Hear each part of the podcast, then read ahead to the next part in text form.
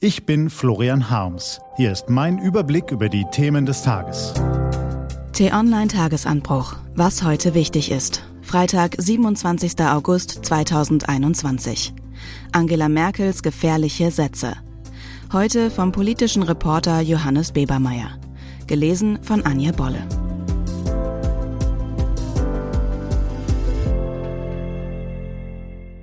Bevor es losgeht, ein kurzer Spot. Schlafen Sie auch manchmal schlecht? Ojono, die innovative Drei-Phasen-Tablette aus Pflanzenextrakten und Melatonin. Die Inhaltsstoffe werden zeitlich versetzt freigesetzt und fördern ein schnelles Einschlafen, unterstützen einen ruhigen Schlaf und begünstigen das Durchschlafen. Jetzt in Ihrer Apotheke. Hinterher ist man immer schlauer. Was hat die Kanzlerin wohl gedacht, als sie von den Anschlägen in Kabul gehört hat, von den Explosionen am Flughafen? Was die Kanzlerin denkt, ist für Journalisten natürlich in vielen Situationen interessant, besonders in den kritischen. Aber gestern war es noch interessanter. Wegen zwei Sätzen, die Angela Merkel in ihrer Regierungserklärung zu Afghanistan am Mittwoch gesagt hatte. Da stand sie in ihrem dunkelroten Blazer und bat die Zuhörerinnen und Zuhörer darum, ihr eine etwas zugespitzte persönliche Bemerkung zu gestatten. Und dann sagte Merkel sie, diese zwei fatalen Sätze. Hinterher, im Nachhinein präzise Analysen und Bewertungen zu machen, das ist nicht wirklich kompliziert. Hinterher, im Nachhinein, alles genau zu wissen und exakt vorherzusehen, das ist relativ mühelos. Jetzt mögen Sie entgegnen, wieso fatale Sätze? Die stimmen doch. Und ja, selbstverständlich stimmen sie. Es sind Banalitäten, die Merkel da formuliert. Sätze, die immer richtig sind und nie falsch. Hinterher ist man immer schlauer. Doch die Kanzlerin versucht mit diesen Banalitäten ihre gescheiterte Politik zu rechtfertigen. Und da wird es abenteuerlich. Und ja, sogar gefährlich. Denn Merkel macht sich mit diesen Sätzen immun gegen jegliche Kritik.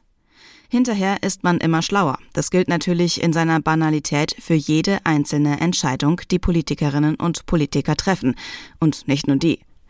Würde man diesen lächerlichen Maßstab an politische Entscheidungen anlegen, ließe sich jeglicher Unfug rechtfertigen und niemand müsste jemals Verantwortung für irgendetwas übernehmen.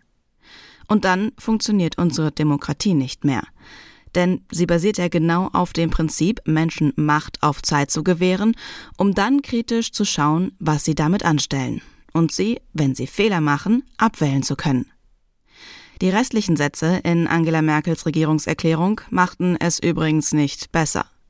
Die Verantwortung für die Katastrophe teilte sie großzügig auf, nicht nur unter ihren Ministerinnen und Ministern, sondern gleich unter allen internationalen Partnern, die in Afghanistan aktiv waren.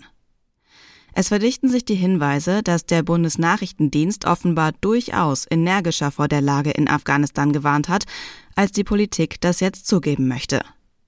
Erweist sich das als wahr, hätte die Bundesregierung in einer fraglos schwierigen Situation eben schlicht die falsche Entscheidung getroffen. Umso bitterer ist, dass auch die Anschläge in Kabul nun eine Katastrophe mit Ansage sind, und zwar im wahrsten Wortsinn. Die deutsche Verteidigungsministerin Annegret Kramp-Karrenbauer hatte noch am Donnerstagmittag gewarnt.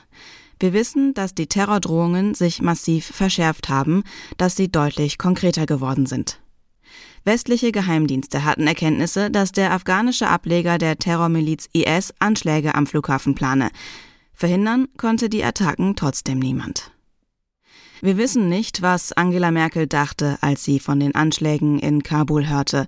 Aber schon bevor die Nachricht über die Ticker lief, sagte die Kanzlerin eine für das Wochenende geplante Reise nach Israel ab. Sie weiß, wie ernst es ist. In einer ersten Reaktion sprach Merkel von einer bedrückenden Nachricht und einem absolut niederträchtigen Anschlag. Die Bundesregierung werde diejenigen, die nicht in Sicherheit gebracht werden konnten, nicht vergessen. Daran wird sie sich nun messen lassen müssen, ohne gefährliche Ausflüchte. Was heute wichtig ist.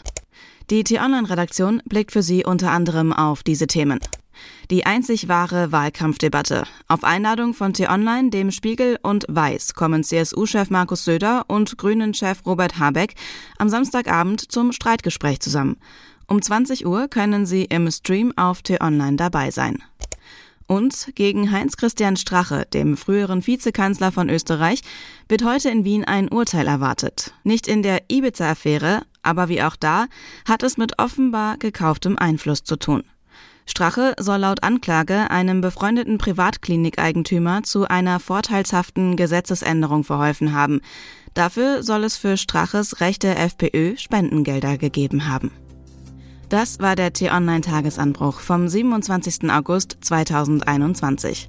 Produziert vom Online-Radio- und Podcast-Anbieter Detektor FM. Wenn Sie uns bei Apple Podcasts hören, dann lassen Sie uns gerne eine Bewertung da. Vielen Dank. Ich wünsche Ihnen einen frohen Tag. Ihr Florian Harms.